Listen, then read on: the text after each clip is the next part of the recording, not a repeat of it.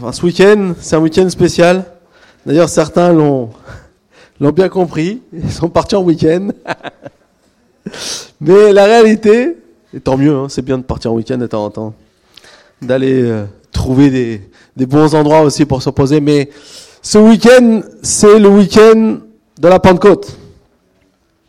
Et en fait, vous savez, nous, parfois, dans nos églises, on ne veut pas forcément se formali- formaliser une tradition. Mais c'est toujours bon de, de revenir à, à l'essence de ce qui s'est passé ce jour de Pentecôte, qui a été un événement majeur pour l'humanité. Je pourrais dire peut-être le deuxième plus grand événement après la, la mort de Jésus sur la croix, c'était la Pentecôte. Et en fait, si on regarde, donc la Pentecôte, c'est euh, le début du livre de- des Actes des Apôtres. C'est le livre, je ne sais pas si vous avez déjà lu le livre entièrement des Actes des Apôtres, mais vous vous rendrez compte quand vous arrivez au chapitre 29 qu'il n'y a pas de fin. Vous savez, des fois à la fin d'un livre, il y, a une- conclusion.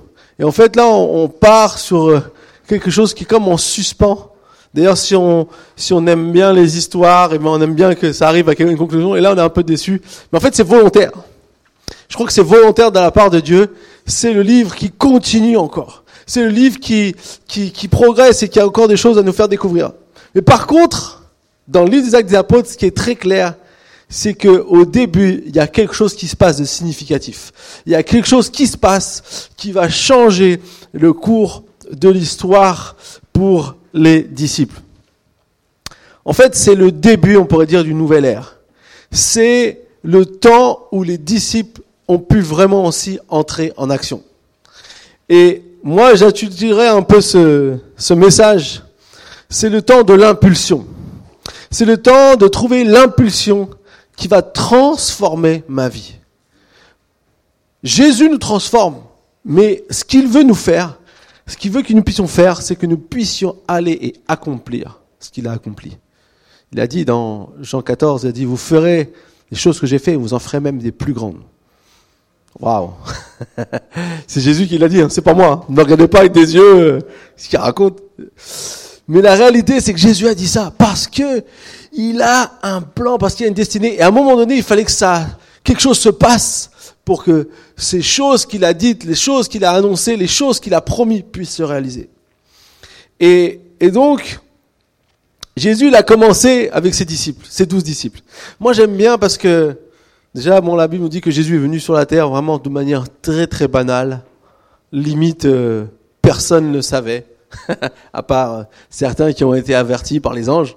Mais là, il était dans une étable, il n'y avait pas vraiment de raison qu'on sache ici c'est le, c'est Dieu qui allait venir ou c'est le Jésus, Jésus, le Fils de Dieu qui allait venir.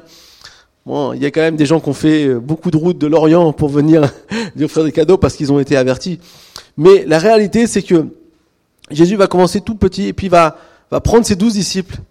Et avec ces douze disciples, l'objectif de Dieu, c'est de transformer la mentalité du monde et aussi de venir briser l'esprit qui régnait, l'esprit qui était celui de, de, on pourrait dire, de Satan, le mauvais esprit qui régnait, qui avait le pouvoir de venir briser ce pouvoir et de venir instaurer et libérer son esprit sur toute la terre.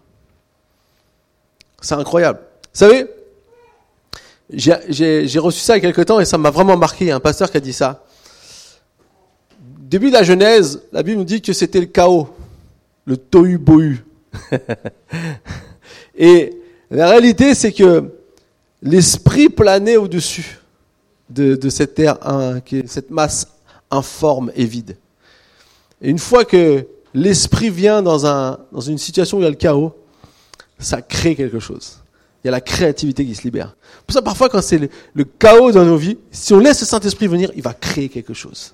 Il va créer quelque chose qui va venir, qui va transformer nos vies. Et c'est ce qu'il a fait avec ses douze disciples. Il a pris des, des jeunes gens. Parfois, il, a, il en a choisi des, des, des, collecteurs d'impôts, donc des gens qui avaient une certaine façon de vivre qui n'était pas tout à fait juste. Il a pris des, pêcheurs, des gens qui étaient, on pourrait dire, des petites gens. Il a pris des, il a pris aussi plus tard, il aura choisi un gars, un comme Paul dans, dans sa mission pour, euh, qui était un érudit. Mais il a, il a pris un peu de tout. Il a pris euh, Simon, le zélote, un nationaliste. Un nationaliste. On sait ce que c'est, un nationaliste aujourd'hui. On entend de plus en plus parler. Il a pris quelqu'un dans son équipe comme ça, Jésus. Et la réalité, c'est qu'avec avec toutes ces personnes, ce qu'il a voulu, c'est pouvoir transformer le monde. D'ailleurs, une histoire significative de cela, et je vais avancer un peu dans mon introduction, c'est que quand le, à un moment donné, Jésus va envoyer ses deux disciples pour aller euh, demander s'il peut loger dans un village samaritain, parce que les Samaritains et les Juifs n'étaient pas très copains. Et quand il va les envoyer, eh, on va lui dire non, pas de Juifs chez nous. en gros, c'était ça la réponse. Et donc, du coup, les disciples vont dire à Jésus, est-ce que tu veux qu'on implore que le feu du ciel tombe sur ce village et, brûle tout le monde? Jésus dit, mais vous savez pas de quel esprit vous êtes animé. Vous savez pas ce que je suis venu faire. Je suis pas venu brûler les gens. Je suis pas venu détruire les gens parce qu'on me refuse. Je suis venu justement au contraire. Prendre tout ça sur moi pour pouvoir apporter l'amour, pour pouvoir amener quelque chose qui va transformer le monde. Et c'est ce que Jésus a fait. Et ce qui est bien, c'est qu'à la Pentecôte, il va libérer cette puissance. Amen. Et c'est ce qu'on va voir aujourd'hui. Aujourd'hui, je vous préviens, je vais, on va avoir recevoir un enseignement. C'est un peu différent d'une prédication. Ça va être vraiment des choses qu'on peut retenir, qui vont être concrètes pour nous, et que je crois que Dieu va vraiment nous, nous, nous dicter, nous impulser dans notre vie. Quand Jésus est parti, donc ce qu'on a fêté il y a pas longtemps, parce que vous avez tous été, vous avez le droit à un jour férié, le jeudi 30 mai, le jeudi de l'Ascension. C'est, on dit que Jésus est reparti au ciel, il, était sur le mont d'Olivier et puis il s'est élevé. Et à un moment donné, les disciples ont pu voir et ils regardaient le ciel. Et il y a un ange qui va, qui va leur dire, en acte 1, 11, c'est le premier verset qu'on a sur notre petite feuille. Si vous avez tous reçu votre petite feuille, vous pouvez suivre. Homme de Galilée, pourquoi restez-vous à regarder le ciel? Ce Jésus qui a été enlevé au ciel, au du milieu de vous, reviendra de la même manière que vous l'avez vu aller au ciel. En fait, ce qui m'a marqué en relisant ce passage, c'est arrêtez de regarder le ciel. L'ange va lui dire. Disons comme ça, là. Alors, sait pas combien de temps ça a duré. Peut-être que c'était juste quelques, quelques instants.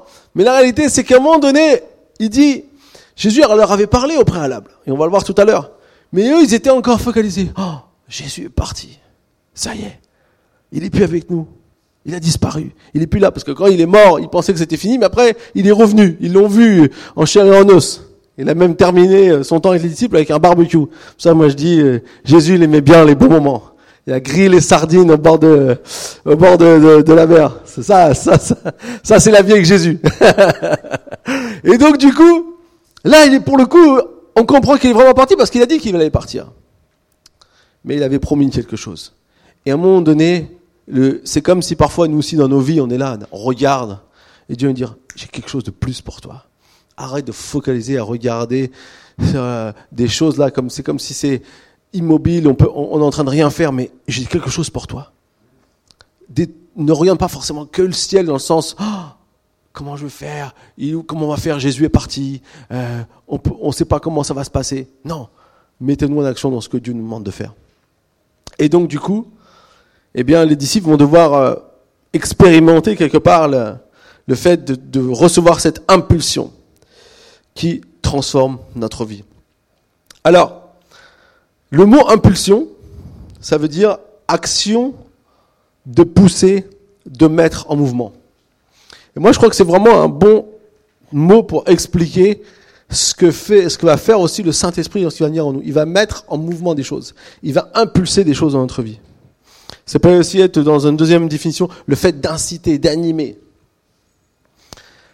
Tout ce, or tout ce qui va euh, changer, c'est que Jésus leur a dit, juste avant de, partir, dans Acte 1, versets 4 à 5, c'est ce qu'on va lire, alors qu'ils se trouvaient en leur compagnie, il leur recommanda de ne pas s'éloigner de Jérusalem, mais d'attendre ce que le Père avait promis, ce que je vous ai annoncé, leur dit-il, car Jean a baptisé d'eau, mais dans peu de jours, vous serez baptisés du Saint-Esprit.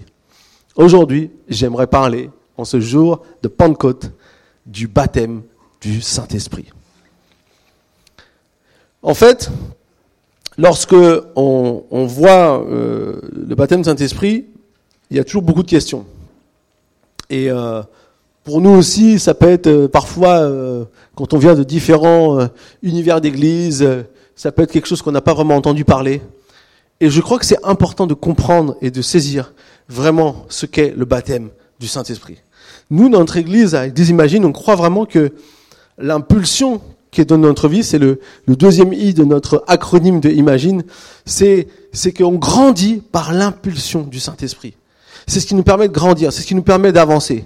Parce que le Saint-Esprit, eh ben, il nous illumine la Bible. La Bible nous dit que lorsqu'on lit la Bible, ce qui nous permet de recevoir quelque chose de plus que simplement des petites lettres sur un papier, qui va faire quelque chose, que quelque chose va se prendre vie en nous, c'est le Saint-Esprit. Lorsque on prie, lorsqu'on est en connexion avec Dieu et qu'on va pouvoir voir des choses se passer, se mettre en mouvement dans nos vies, c'est le Saint-Esprit. C'est celui qui habite dans nos cœurs. C'est celui qui est là avec nous tous les jours. C'est une personne. Jésus est une personne. Le Saint-Esprit est une personne. Dieu le Père est une personne.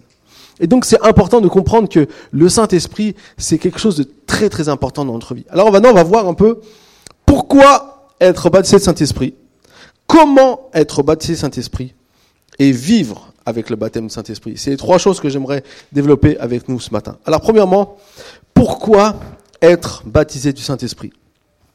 On parlait de impulsion tout à l'heure, de mot impulsion, et je vous ai donné un peu de définition. Et en fait, euh, un soir avant de m'endormir, je pensais à la prédication et je pensais euh, à ce que j'ai lu. Et en fait, dans ma tête, j'ai, je me suis dit, ah, impulsion, on pourrait l'écrire un et pulsion. Et je sais pas, ça m'est, ça m'est venu comme ça là. Je vous propose. Tu as oublié le petit 1. Très important. Donc, impulsion, si on pourrait l'écrire, alors c'est totalement euh, simple. Mais qu'est-ce que je me suis dit en fait? Souvent, le Saint-Esprit, l'action qu'il va faire en nous, c'est qu'il va aussi devenir, par la grâce de Dieu, ce qui va nous donner nos pulsions. Parce que nos pulsions, elles sont pas forcément bonnes à la base. Vous êtes d'accord avec moi? Et en fait, du coup, j'ai regardé ce que ça veut dire une pulsion. Une pulsion, c'est une force psychique. Donc, euh, psychos, c'est ça vient de l'esprit, c'est l'esprit euh, naturel qui fait tendre la personne vers un but. Une force psychique qui fait tendre la personne vers un but. Et moi, je crois que si on doit être baptisé Saint-Esprit, c'est qu'on a besoin que notre première pulsion, impulsion, soit pas la pulsion qui vienne de notre chair, mais qui soit la pulsion qui vienne de l'esprit. Pour ça, j'aimerais qu'on puisse euh, regarder dans Romains 7, verset 14, c'est le passage qu'on va lire, le premier passage qu'on va lire ce matin, Romains 7, verset 14. Alors aujourd'hui, ça va être euh, beaucoup de Bible, beaucoup de choses à, à, retenir, mais ça va être super pour ce que nous allons vivre, parce que je crois que ce matin, Dieu vous a donné rendez-vous ici. Est-ce que vous croyez ça? Dieu nous donne des rendez-vous, il veut, il veut des temps spéciaux avec nous pour nous transformer. Alors c'est Paul qui dit, nous savons en effet que la loi est spirituelle. Mais moi, je suis marqué par ma nature, vendu au péché. Je ne comprends pas ce que je fais. Je ne fais ce que je veux, je ne fais pas ce que je veux, pardon, et je fais ce que je déteste. Or, si je fais ce que je ne veux pas, je reconnais par là que la loi est bonne. En réalité, ce n'est plus moi qui agis ainsi, mais c'est le péché qui habite en moi. En effet, je sais que le bien n'habite pas en moi, c'est-à-dire dans ma nature propre. J'ai la volonté de faire le bien, mais je ne parviens pas à l'accomplir. En effet, je ne fais pas le bien que je veux, mais je fais au contraire le mal que je ne veux pas. Or, si je ne fais, si je fais ce que je ne veux pas, ce n'est plus moi qui le fais, mais le péché qui habite en moi. Waouh. Paul ici, il expose, je crois, une bataille qu'on a tous. Une bataille que nous vivons tous. C'est quand même fort que Paul ait dit, je suis vendu au péché. Hein On pourrait dire, toi Paul, quand même, tu as, tu as quand même expérimenté la grâce de Dieu, tu as vu une grande lumière sur le chemin de Damas, tu as expérimenté quelque chose de fou. Mais plus tard, Paul va écrire ça dans sa condition parce qu'il réalise qui il est. Ce que j'aimerais nous, dire ce matin, je ne vais pas vous, vous dire, enfin vous rappeler, parce que quelque part, ben, on est tous conscients de cela, mais c'est pas le but de nous, de nous miner le moral ce matin, mais c'est nous rendre compte que dans cette, euh, vie, sur cette terre, on est tous soumis à cette bataille de la pulsion, de la force psychique qui va faire nous faire tendre vers un but. Alors, heureusement que ce constat, on n'est pas le seul, n'est pas les seuls avec Paul à l'avoir fait, puisque Dieu aussi l'a fait. Et d'ailleurs, Paul, il continue son discours et il va nous expliquer maintenant pourquoi il y a de l'espoir pour nous ce matin. Alors on va aller au verset 24. Paul dira, Malheureux être humain que je suis. Qui me délivrera de ce corps de mort? J'en remercie Dieu. C'est possible par Jésus-Christ, notre Seigneur. Ainsi donc, par mon intelligence, je suis esclave de la loi, mais par ma nature propre, je suis esclave de la loi et du péché. Par mon, ah, par mon intelligence, je suis esclave de la loi de Dieu, mais par ma nature propre, je suis esclave de la loi et du péché.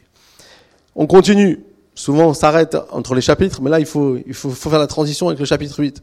Il n'y a donc maintenant aucune condamnation pour ceux qui sont en Jésus-Christ, qui ne vivent pas conformément à leur nature propre, mais conformément à l'Esprit. En effet, la loi de l'Esprit qui donne la vie en Jésus-Christ m'a libéré de la loi du péché et de la mort. Car ce qui était impossible à la loi, parce que la nature humaine la rendait impuissante, Dieu l'a fait. Il a condamné le péché dans la nature humaine en envoyant à cause du péché son propre Fils dans une nature semblable à celle de l'homme pécheur. Ainsi, la justice réclamée par la loi est accomplie en nous qui vivons non conformément à notre nature propre, mais conformément à l'esprit. En effet, ceux qui se conforment à leur nature propre se préoccupent des réalités de la nature humaine, tandis que ceux qui se conforment à l'esprit sont préoccupés par ce qui vient, par ce qui est de l'esprit. Amen.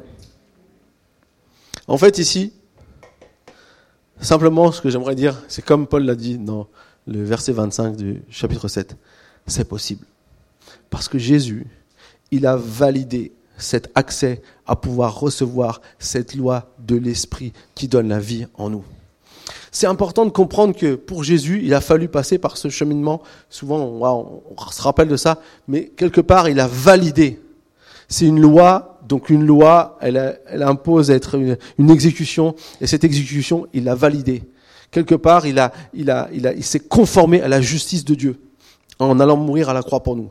Mais du coup, il a ouvert pour nous cette dimension de pouvoir prendre part à cet esprit qui peut maintenant changer les pulsions de notre vie, qui peut changer les choses qui veulent prendre la place de Dieu dans notre vie. La seule chose que nous devons faire, c'est bah, de nous conformer à cette loi, recevoir cette loi, être sous l'action la, de cette loi. Et d'ailleurs, Jean l'avait dit, dans, avant qu'il a, a, baptisé Jésus, il a dit, je vous baptise d'eau pour la repentance des péchés, mais viendra celui qui viendra après après moi, que je ne suis pas digne de délouer la cour de ses sandales, qui vous baptisera de Saint-Esprit et de feu. Et en fait, cette dimension, c'est de pouvoir voir le baptême du Saint-Esprit, c'est de pouvoir comprendre que ce que nous avons reçu au travers de Jésus à la croix, nous pouvons maintenant le libérer dans notre vie, le mettre en action au travers aussi de cette dimension d'être baptisé Saint-Esprit, de recevoir les choses, de se préoccuper des choses de l'Esprit. Et je vais vous dire quelque chose, même quand on est baptisé Saint-Esprit, c'est pas automatique. C'est une bataille. C'est une chose, mais on a la capacité à le faire. Et on verra tout à l'heure. Pourquoi euh, Un peu plus en détail. Alors, maintenant, avant de continuer, j'aimerais juste lire le fameux passage des disciples lorsqu'ils ont fait ce que Jésus leur a demandé. Ils sont restés à Jérusalem, ils se sont mis à prier et quelque part, à un moment donné, quelque chose s'est passé. Acte chapitre 2, on va lire les quatre premiers versets. Acte chapitre 2, les quatre premiers versets. Quand le jour de la Pentecôte arriva, ils étaient tous ensemble au même endroit. Tout à coup, il vint du ciel un bruit comme celui d'un vent violent, qui remplit toute la maison où ils étaient assis. Des langues qui semblaient de feu leur apparurent, séparées les unes des autres, et elles se posèrent sur chacun d'eux. Ils furent tous remplis du Saint-Esprit et se mirent à parler en d'autres langues, comme l'Esprit leur donnait de s'exprimer. En fait, maintenant ma question c'est comment être baptisé du Saint-Esprit? On veut tous que Dieu puisse nous changer euh, les, les, les, choses mauvaises en nous qui peuvent nous amener à avoir des mauvaises euh, focalisations, par exemple des, des, des, forces qui viennent de la chair, ces pulsions qui viennent de la chair et qui veulent nous faire faire des choses qui sont mauvaises. Mais on a maintenant la possibilité, à travers de ce que Jésus a offert, le Saint-Esprit, c'est de pouvoir entrer dans une nouvelle dimension. Et ce temps de Pentecôte va être un changement radical pour tous les disciples. Pierre il aurait voulu être avec Jésus. Il aurait voulu soutenir Jésus. Il aurait voulu être avec lui jusqu'au bout à la croix. Mais quand il a été en danger, il a très vite oublié ça. Et on va dire, les pulsions de sa chair sont venues. Mais maintenant, Jésus, après l'avoir retrouvé, lui dit, écoute, est-ce que tu m'aimes? Vous savez, dans ce passage dans Jean chapitre 20, il dit, est-ce que tu m'aimes? Et Pierre, évidemment, il pose trois fois la question. Quand on pose trois fois la question, c'est qu'on doute vraiment de ton amour. Et comment Pierre, il commence à être un petit peu déçu. Et là, du coup, en fait, Jésus est en train juste de lui dire, tu sais, moi je t'aime plus que tout. Et j'ai un plan pour toi. Et en fait, c'est l'amour de Dieu qui nous restaure. Mais une fois que l'amour de Dieu nous restaure, il y a quelque chose à faire. Il y a quelque chose qui doit se passer et qui devait se passer pour les disciples parce que la Bible nous dit que Jésus a soufflé sur eux, on dit recevez le Saint-Esprit, ils ont reçu le Saint-Esprit, le Saint-Esprit est en eux, mais maintenant il y avait cette autre dimension qui est d'être baptisé du Saint-Esprit. Cette dimension baptisée de Saint-Esprit, j'aimerais voir simplement quelques étapes nécessaires euh, pour l'expérimenter. Comment être baptisé Saint-Esprit? J'aimerais vraiment entrer dans quelque chose de, on va dire, vraiment enseignement, mais qu'on puisse comprendre comment cette chose peut se passer pour nous aussi aujourd'hui. Alors, Pascal, si tu es prêt, je vais montrer les petites euh, slides avec les, les ronds. En fait, vous savez tous qu'on est fait avec trois parties. Corps, âme, esprit. L'esprit, c'est le point de contact qu'on a avec Dieu. Dieu a mis en chacun de nous un esprit. C'est avec, c'est au travers de lui qu'il communique avec nous. C'est lui qui peut entrer en contact avec Dieu. L'âme, c'est nos désirs, notre intelligence, notre volonté. Euh, c'est pourquoi t'aimes les pâtes et quelqu'un d'autre préfère le riz. Ou pourquoi tu préfères la couleur bleue que la couleur rouge. On ne sait pas tout ça pourquoi. D'ailleurs, scientifiquement parlant, c'est encore une énorme énigme. Personne ne peut dire pourquoi nos âmes sont différentes. Parce que c'est Dieu qui sait tout. Et le corps, bien sûr, vous savez ce que c'est, c'est l'enveloppe. C'est, c'est, c'est là où sont regroupés l'âme et l'esprit. Donc peut-être tu peux montrer la, première, s'il te plaît.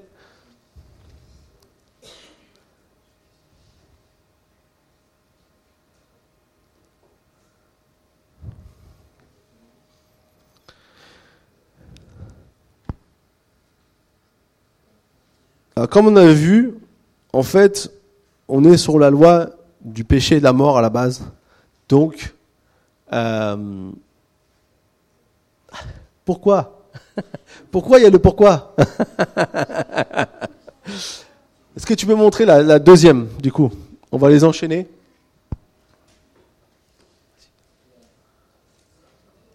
Voilà.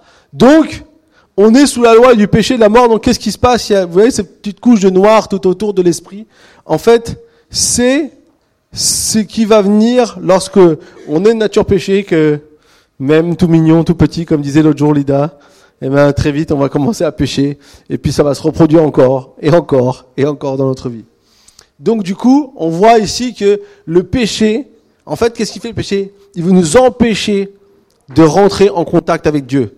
Donc quelque part, il se met autour de notre esprit, alors c'est symbolique, hein, mais il se met autour de notre esprit pour nous empêcher de rentrer en contact avec Dieu. Et à chaque fois que le péché vient, son but, c'est de nous séparer de Dieu.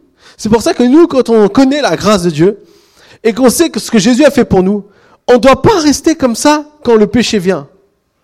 On doit comprendre que péché, même si tu essaies de venir euh, de me prendre, aujourd'hui tu dois partir. Parce que je sais que Jésus a payé le prix pour moi. Alors, qu'est-ce qui se passe lorsqu'on accepte Jésus? Qu'est-ce qui se passe lorsqu'on rentre dans cette étape de la nouvelle naissance? Si on lit les tout premiers qui ont expérimenté ça, puisque quand Pierre, ils vont recevoir le Saint-Esprit, après ils vont pour la première fois prêcher et des gens vont se convertir, qui vont changer de, ils vont changer de vie. Donc dans Acte 2, 38, dans notre petite feuille, vous pouvez lire, donc il dit, mais qu'est-ce qu'on doit faire Quand ils ont dit qu'ils avaient le cœur touché, et ils demandent à Pierre, qu'est-ce qu'on doit faire? Pierre leur dit, changez d'attitude et que chacun de vous soit baptisé au nom de Jésus-Christ pour le pardon de vos péchés. Et vous recevrez le don du Saint-Esprit.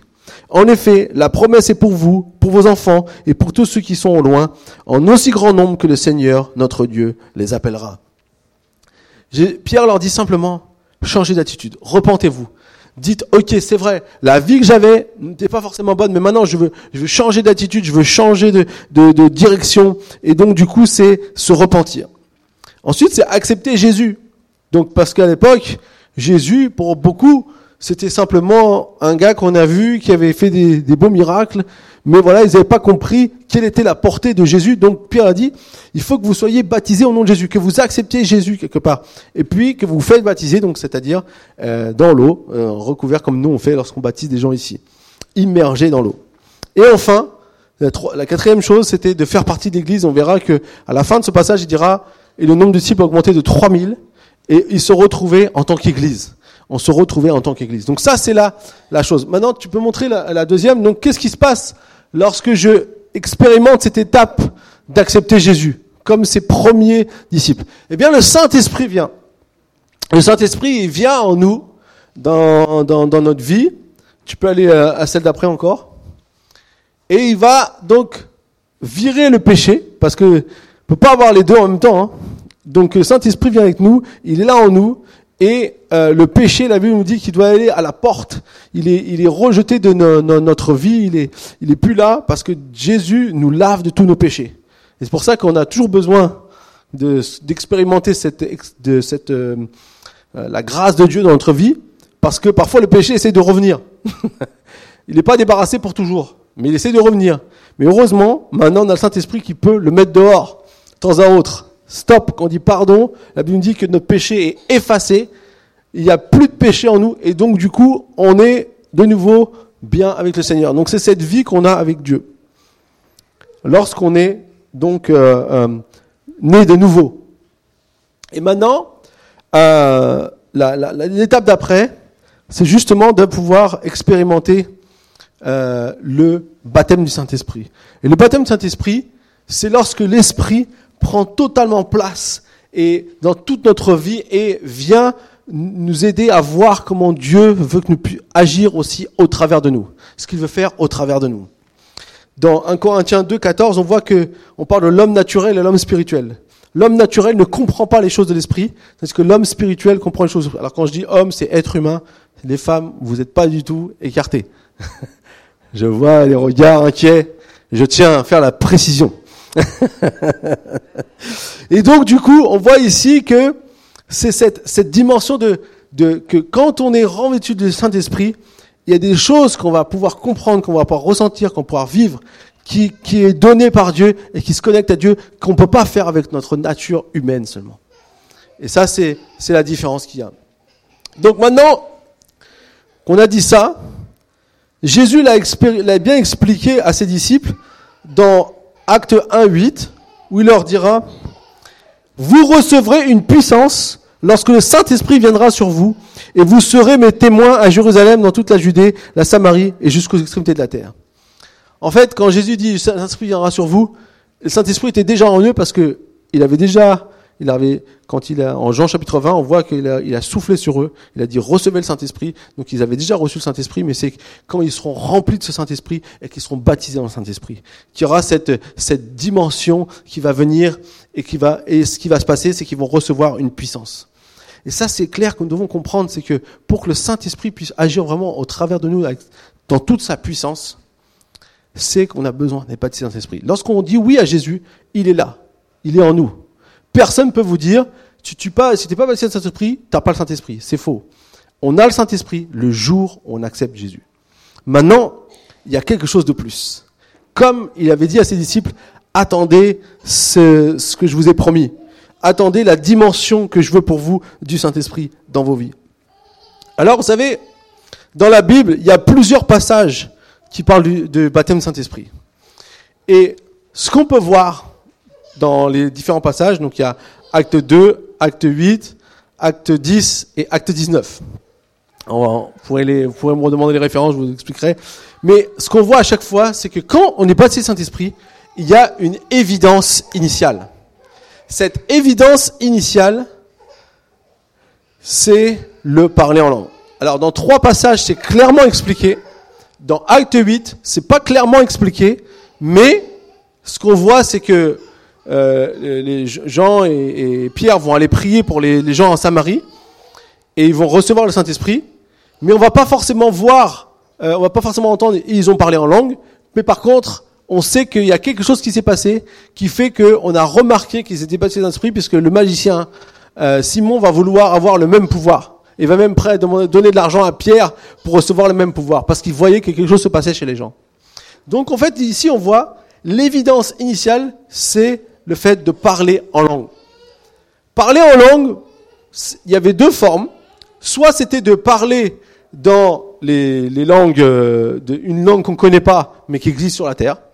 Par exemple, euh, quand les, disciples ont reçu Saint-Esprit, ils parlaient euh, dans différentes langues, le, crétois, l'arabe, tous ceux qui étaient là pour la Pentecôte, parce que la Pentecôte c'était une fête juive qui rassemblait tout le monde, tout le monde venait à Jérusalem pour célébrer les premières récoltes, et donc du coup c'était la fête des, des ce qu'on appelle la fête des 50, parce que Pentecôte ça veut dire 50, c'est pour ça qu'il y a 50 jours entre la, la Pâque et la Pentecôte. Et donc du coup, ils venaient et donc c'était le, moment où on pouvait euh, euh, euh, voilà célébrer ensemble. Et donc les disciples, ils ont reçu le Saint Esprit et ils commençaient à parler dans notre langue. Vous savez, ce qui est intéressant, c'est que un jour j'ai j'ai entendu cette histoire il y a pas très longtemps avec des gens de notre église, on fait partie de l'église apostolique. C'était des pasteurs italiens qui ont parti en Hongrie. Et à un moment donné, un gars il commençait à parler en langue. En fait, il parlait hongrois. Mais comme il connaissait pas l'hongrois, il savait pas.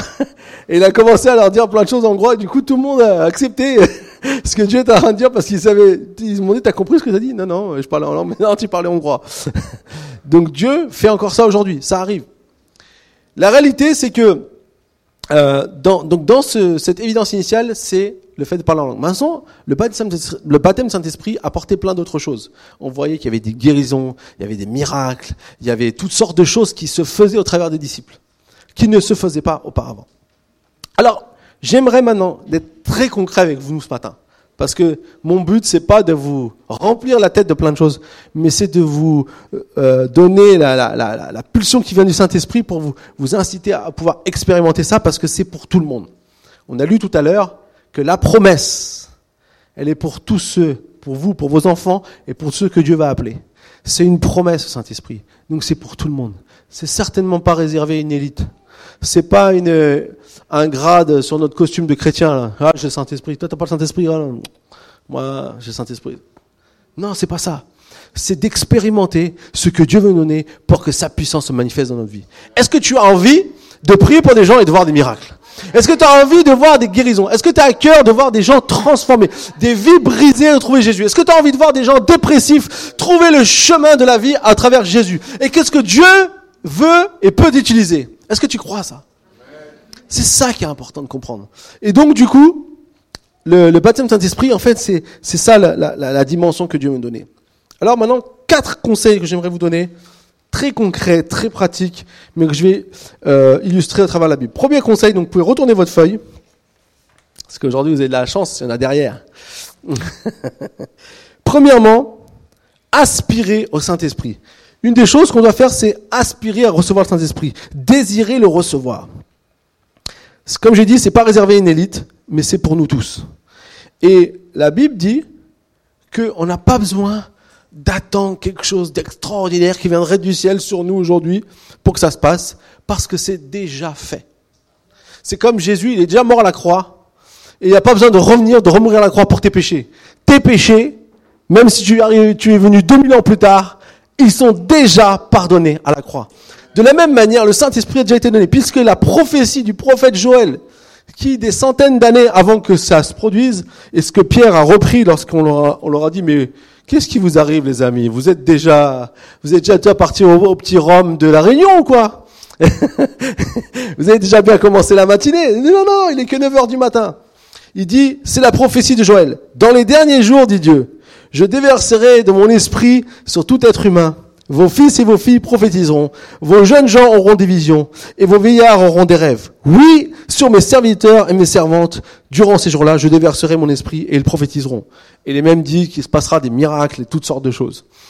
Et je crois que ce qu'on peut comprendre ici, c'est que le Saint-Esprit a déjà été déversé il y a 2000 ans. Et que nous, aujourd'hui, on peut, on peut recevoir ça aujourd'hui. C'est quelque chose qu'on peut recevoir simplement parce que c'est déjà donné. Par contre, Dieu ne nous impose rien.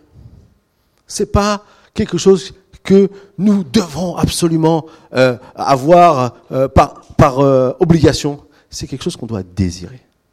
C'est possible, c'est super, c'est puissant, mais on doit le désirer. Et donc, la première conseil que je voudrais aspirer à, au Saint-Esprit. Aspirer à recevoir le Saint-Esprit pour être baptisé Saint-Esprit. Vous l'avez déjà en vous, mais aspirez à être baptisé Saint-Esprit. Deuxième chose, c'est ce qu'on peut lire dans Marc 11, 24. C'est pourquoi je vous le dis, tout ce que vous demanderez en priant, croyez que vous l'avez reçu et vous le verrez et vous sera accordé. Vous le verrez s'accomplir. En fait, c'est croire que Dieu nous donne ce que nous lui demandons. Et vous savez, parfois, c'est notre plus grande bataille. On veut quelque chose de Dieu, mais au fond de nous, on se dit, mais est-ce que vraiment Dieu va faire ça pour moi Est-ce que Dieu peut me donner à moi le... Est-ce que moi je peux être baptisé le Saint-Esprit? Parfois, on a vu plein d'autres personnes être baptisées le Saint-Esprit, puis nous, on n'a pas été baptisés dans le Saint-Esprit, donc on commence à douter. Ou parfois, on, on, pense que nous, on n'est pas assez bien, que notre vie est pas assez, est pas assez euh, bien devant Dieu pour pouvoir recevoir. Non, non. Demande pardon si tu besoin de demander pardon pour des choses. Demande pardon à Dieu. Repends-toi. C'est toujours important. Parce que le Saint-Esprit ne viendra pas que dans, un, environnement euh, rempli de péché. Mais si tu es sincère dans ton cœur, tu demandes pardon, je peux te garantir le Saint-Esprit peut venir sur toi. Et parfois même avant d'être baptisé. Tout à l'heure, je disais, tu veux être baptisé, ça fait partie, mais ça peut arriver avant d'être baptisé. Moi, j'ai été baptisé dans l'esprit avant d'être baptisé d'eau. J'étais rebelle. je voulais pas de, voulais pas de Dieu, moi. Les chrétiens, ils sont mignons. Ils se racontent des belles histoires pour être heureux. C'est comme s'ils se picousent, en fait. Et moi, je croyais ça. Hein. J'étais dans mon cœur, j'étais rebelle à Dieu. Jusqu'au jour où Dieu m'a interpellé. Il me dit, et si c'était vrai? T'es pas posé cette question? Et là, j'ai dit, ah oui, c'est vrai. Et donc j'ai dit, ok Dieu, si tu existes, je te donne ma vie. La semaine d'après, je vais au groupe de jeunes. Je suis obligé d'aller au groupe de jeunes. Alors je, je peux vous garantir que j'aurais mené une vie pas facile à ces pauvres responsables. Mais la semaine d'après, je vais au groupe de jeunes et on prêche le baptême Saint-Esprit. Et moi, comme j'ai passé la meilleure semaine de ma vie, parce que j'ai dit oui à Dieu, que j'ai reçu sa paix, sa grâce, sa joie, alors que je suis né dans tout ça, mais que j'ai fait ma propre expérience à moi, eh bien j'ai dit, ah moi je veux. Et personne ne voulait s'avancer, vous compris. Alors j'ai dit, bon. Et jusqu'au moment donné où mon tempérament de leader a repris le dessus et dit, après tout, s'ils veulent pas, et si toi tu veux, qui va t'empêcher de le recevoir? J'ai dit, ok, je m'avance. Du coup, quand ils m'ont vu, ils fait quoi? Comme ils me reconnaissaient encore le rebelle, ils n'avaient pas compris ce qui s'était passé dans mon cœur. Ils, ont été étonnés, et du coup, ils ont prié, et on a été baptisés Saint-Esprit. Et plus tard, je me fais baptiser tout. Et Dieu peut nous donner des choses extraordinaires. Simplement, si on croit que ce que nous demandons, eh ben, il nous le donne. C'est simple, c'est simple. Troisième chose, lorsqu'on va prier pour vous, si on prie pour vous, il faut commencer à parler. Dans Acte 19, ce qui s'est passé lorsque Paul a posé les mains sur eux, dit, lorsque Paul posa les mains sur eux, le Saint-Esprit vint sur eux et ils se mirent à parler en langue et à prophétiser. Ils se mirent. C'est pas le Saint-Esprit qui les a robotisés et ils ont commencé à parler en langue. Non, c'est eux, leur action eux-mêmes a fait qu'ils ont, ils sont commencé à parler en langue. Quand on, on, on, on doit euh, expérimenter parler en langue, en fait, Dieu nous, remplit notre cœur de plein de choses, mais c'est nous qui devons l'activer avec notre bouche. Parce que dans le parler en langue, il y a un côté divin et il y a un côté humain. Le côté humain, c'est que nous, on parle. Aujourd'hui, pour parler, tu es obligé d'ouvrir ta bouche et faire sortir un son de ta voix. Tu peux pas essayer de parler sans rien faire de cette action-là. Hein? Tu peux essayer dans ton cœur, essayer à tout prix de vouloir parler, mais si tu ouvres pas ta bouche, il n'y a pas de son qui va sortir, on va pas t'entendre. C'est la même chose. Et parfois on croit que, comme par, euh, on va dire, euh, c'est comme si on était en transe et Dieu va nous faire parler, on se rend pas compte qu'on parle. Et non, non. Dieu ne, Dieu ne donne jamais des choses sans qu'on ait le contrôle. Il veut remplir notre cœur, faire déborder notre cœur de, des paroles que peut-être qu'on connaît pas, qu'on comprend pas, mais qui veut vraiment euh, faire sortir de nous. Mais on doit nous-mêmes faire le pas de foi. On doit faire un pas de foi d'accepter de dire, OK, je vais utiliser ma bouche, je vais parler avec ce que Dieu m'a donné. Et ça, c'est vraiment important qu'on comprenne parce que sinon, parfois, on reste bloqué en pensant que nous, on ne peut pas recevoir le baptême d'esprit parce qu'on n'était pas prêt à commencer à parler. Si tout à l'heure, on va prier pour vous. Et si vous avez vraiment envie d'être baptisé dans l'esprit, commencez à parler. Enfin, la dernière chose, qui est aussi une des plus grandes batailles pour recevoir le baptême d'esprit, c'est la bataille de la raison, là-haut. Comme j'ai dit, les paroles, c'est ce que Dieu met dans notre cœur. On ne parle pas avec sa tête, on parle avec son cœur quand on est baptisé Saint-Esprit. Et pour ça qu'on comprend pas forcément des fois ce qu'on dit, parce que finalement, c'est comme ça déborde en nous et on sort des paroles. Et donc, il ne faut pas se concentrer, ne vous concentrez pas sur ce que vous dites. Il y a un bon verset pour expliquer ça, c'est dans 1 Corinthiens 14, 14. En effet, si je prie en langue, mon esprit est en prière, mais mon intelligence est stérile. Si nous, on veut mettre l'intelligence dedans, on va casser le côté de l'esprit en nous. Et c'est pour ça que c'est important de comprendre, c'est que c'est quelque part une, un vrai pas de foi de dire, Seigneur, remplis-moi de ton esprit et je veux, et je veux dire des louanges. La Bible dit qu'on dit des louanges à Dieu. Les, les premiers apôtres, lorsqu'ils ont commencé à être baptisés dans l'esprit, ils disaient des louanges dans les autres langues. Il y a des gens qui comprenaient, d'autres qui comprenaient pas. Mais il y avait, il y avait les deux. Et donc, du coup, on dit des choses, en fait, on dit des louanges à Dieu, mais nous on comprend pas. C'est faire confiance au Saint-Esprit qui est en nous. Donc ça, c'est comment être baptisé Saint-Esprit. Vivre avec le baptême Saint-Esprit. Que se passe-t-il lorsque je suis rempli de l'Esprit? Alors, la première chose qui se passe lorsque je, je vis avec ça, c'est que la Bible nous dit que je m'édifie. Lorsque je prie en langue, je m'édifie. C'est pour ça que prier en langue aussi, c'est pas forcément toujours qu'on se retrouve tous ici. La Bible dans 1 Corinthiens 14, vous pourrez les relire à la maison, il dit que c'est aussi quelque chose de assez personnel parce que c'est notre édification personnelle. Ça peut arriver, c'est pas un drame. Mais si on faisait que prier en langue et qu'on comprendrait rien à ce qu'on dit, vous allez dire mais qu'est-ce qu'il a le pasteur Parce que c'est pas le but de Dieu. Le but de Dieu aussi, c'est qu'on puisse comprendre et qu'on puisse vivre les choses qu'on fait avec lui. Mais il y a des temps où peut-être nos paroles arrivent à une à une fin, et on a besoin de le Saint, que le Saint-Esprit puisse prendre le relais. Et prier en langue, c'est s'édifier dans notre foi. C'est prier, c'est dire, OK Seigneur, je sais pas ce que tu veux faire dans cette situation, mais je te prie. Et là, on commence à prier en langue. Alléluia.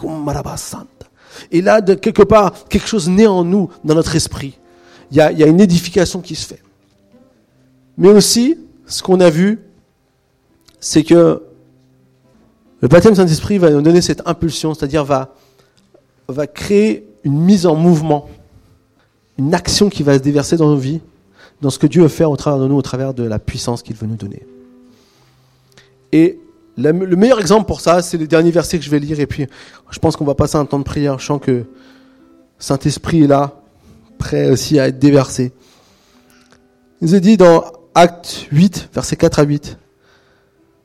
Philippe est parti parce qu'il y avait la persécution à Jérusalem. Il est parti en Samarie. Il dit, ceux qui avaient été dispersés allaient de lieu en lieu et annonçaient la bonne nouvelle et la parole. Philippe descendit dans la ville de Samarie et y prêcha le Christ. Les foules tout entières étaient attentives à ce que disait Philippe lorsqu'elles apprirent et virent les signes miraculeux qu'il accomplissait. En effet, des esprits impurs sortaient de beaucoup de démoniaques en poussant de grands cris et beaucoup de paralysés et de boiteux étaient guéris. Il y eut une grande joie dans cette ville. Vous vous rappelez ce que je vous ai dit tout au début? Les disciples, parce qu'ils n'étaient pas acceptés dans un village samaritain, étaient prêts à demander à Jésus d'envoyer le feu pour consumer ce village. Maintenant, Philippe, il est à Samarie et la gloire de Dieu se manifeste. Jésus savait que, vous savez, gagner le monde ne se fera pas avec euh, des discours persuasifs, ne se fera pas avec de la violence, ne se fera pas avec toutes sortes de choses parfois qu'on voit dans notre monde. Mais elle se fera par une chose, la puissance de Dieu manifestée en nous. Et nous sommes tous, qui que nous soyons, si on est chrétien depuis très très longtemps, si on vient tout juste d'accepter Jésus, si on est encore en chemin d'accepter Jésus, si on est prêt à croire que Dieu peut nous utiliser, Dieu va gagner le monde et libérer les gens qui sont sous la puissance du monde, du diable qui veut détruire, voler, tuer et détruire, eh bien, il le fait au travers de nous. Et ce matin, j'aimerais vraiment vous inviter à être baptisé Saint-Esprit. Je sens dans mon cœur, toute cette semaine, je sentais dans mon cœur que le Seigneur veut nous équiper, nous donner cette force puissante qu'il a déversée sur ses disciples à la Pentecôte. Et la première chose que Pierre a fait lorsqu'il est allé au temple, après qu'il était baptisé Saint-Esprit dans Actes chapitre 3, c'est qu'il a vu le mendiant que tout le monde voyait depuis 40 ans. Il a dit, je n'ai pas, je n'ai pas d'argent pour toi. Je n'ai ni argent ni or. Mais ce que j'ai, je te le donne au nom de Jésus. Lève-toi et marche. Et cet homme qui depuis 40 ans ne pouvait pas marcher, a commencé à marcher, à courir, à sauter, à danser même. Et David nous dit. Ça, c'est ce que Jésus veut faire. Est-ce que ce matin tu veux recevoir? Est-ce que ce matin tu es prêt à recevoir ce que Dieu veut faire pour toi dans ta vie? Alors, je vais être très simple ce matin. Si t'es pas encore baptisé Saint-Esprit, tu as envie d'expérimenter ça ce matin. Ou peut-être si tu es baptisé Saint-Esprit, mais tu sens que tu as besoin d'un rafraîchissement. Vous savez, c'est pas une expérience d'une fois le baptême Saint-Esprit. C'est une expérience renouvelée encore et encore et encore. Et parfois, on a besoin d'être rafraîchi. Le Saint-Esprit veut nous rafraîchir encore ce matin. Je crois que le Saint-Esprit veut, veut encore faire son œuvre en nous. Alors si c'est toi, j'aimerais juste te lever, venir ici devant, et on aimerait t'imposer les mains. À chaque fois que les gens euh, euh, reçoivent le Saint-Esprit, enfin la plupart du temps, on imposait les mains. Si c'est toi ce matin, avance devant, je vais prier pour toi, pour que tu puisses être baptisé Saint-Esprit ce matin. Alléluia.